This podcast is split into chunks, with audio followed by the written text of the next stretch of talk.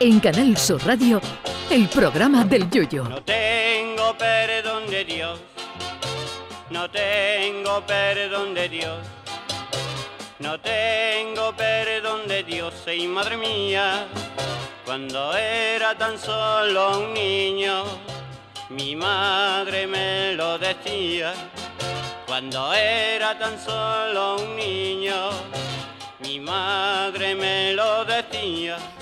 Ahora que este sábado comienza el concurso del Carnaval de Cádiz en la categoría de adultos, podemos decir que Cristiano Ronaldo es como el comparsista, ese guapito que ya canta menos con grillo mojado, pero que sigue teniendo encanto para las pibas y por eso sigue en la comparsa.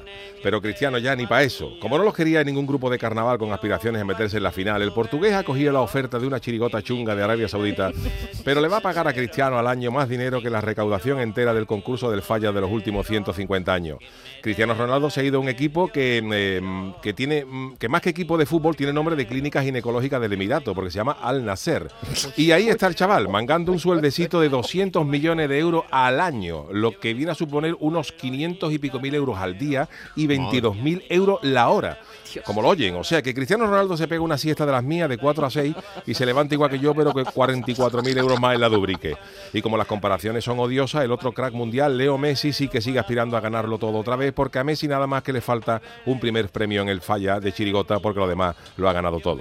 Messi sigue en un equipo de primera línea, aunque en las arcas del Paris Saint Germain se ha perdido más dinero que en las cuentas de una comparsa con un postulante vicioso.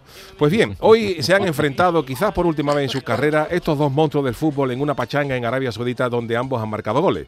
La noticia de todo esto es que los jeques se han vuelto locos con este espectáculo y en el estadio había más gente que la boda de Lolita. Y si alguien piensa que las entradas para la final del falla costaban un ojo de la cara cuando existía la reventa, amárrense los machos por lo que ha pagado un gachó de chilaba y petrodólar por una entrada que incluía bajar al vestuario a conocer a Messi y a Cristiano. Pues bien, hace unos días se abrió una subasta y un empresario inmobiliario árabe llamado Mushraf Al-Ghamdi, que no tiene nada que ver con la comparsa de Bustelo del año 84, ha pagado dos millones y medio de euros por una entrada para ver el partido y conocer a los dos astros mundiales.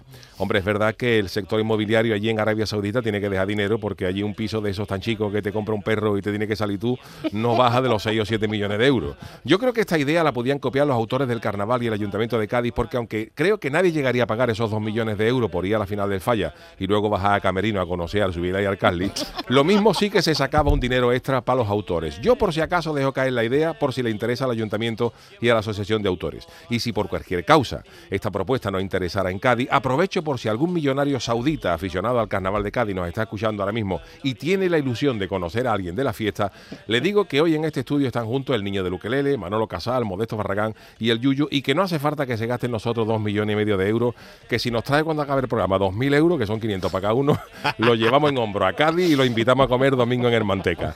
Aligera Mohamed, que acabamos a las 11. En la puerta de Canar Sur nos vemos, por si cae la breva. Ay, mi velero, velero mío, Canal Sur Radio. llévame contigo a la orilla del río. El programa del Yoyo.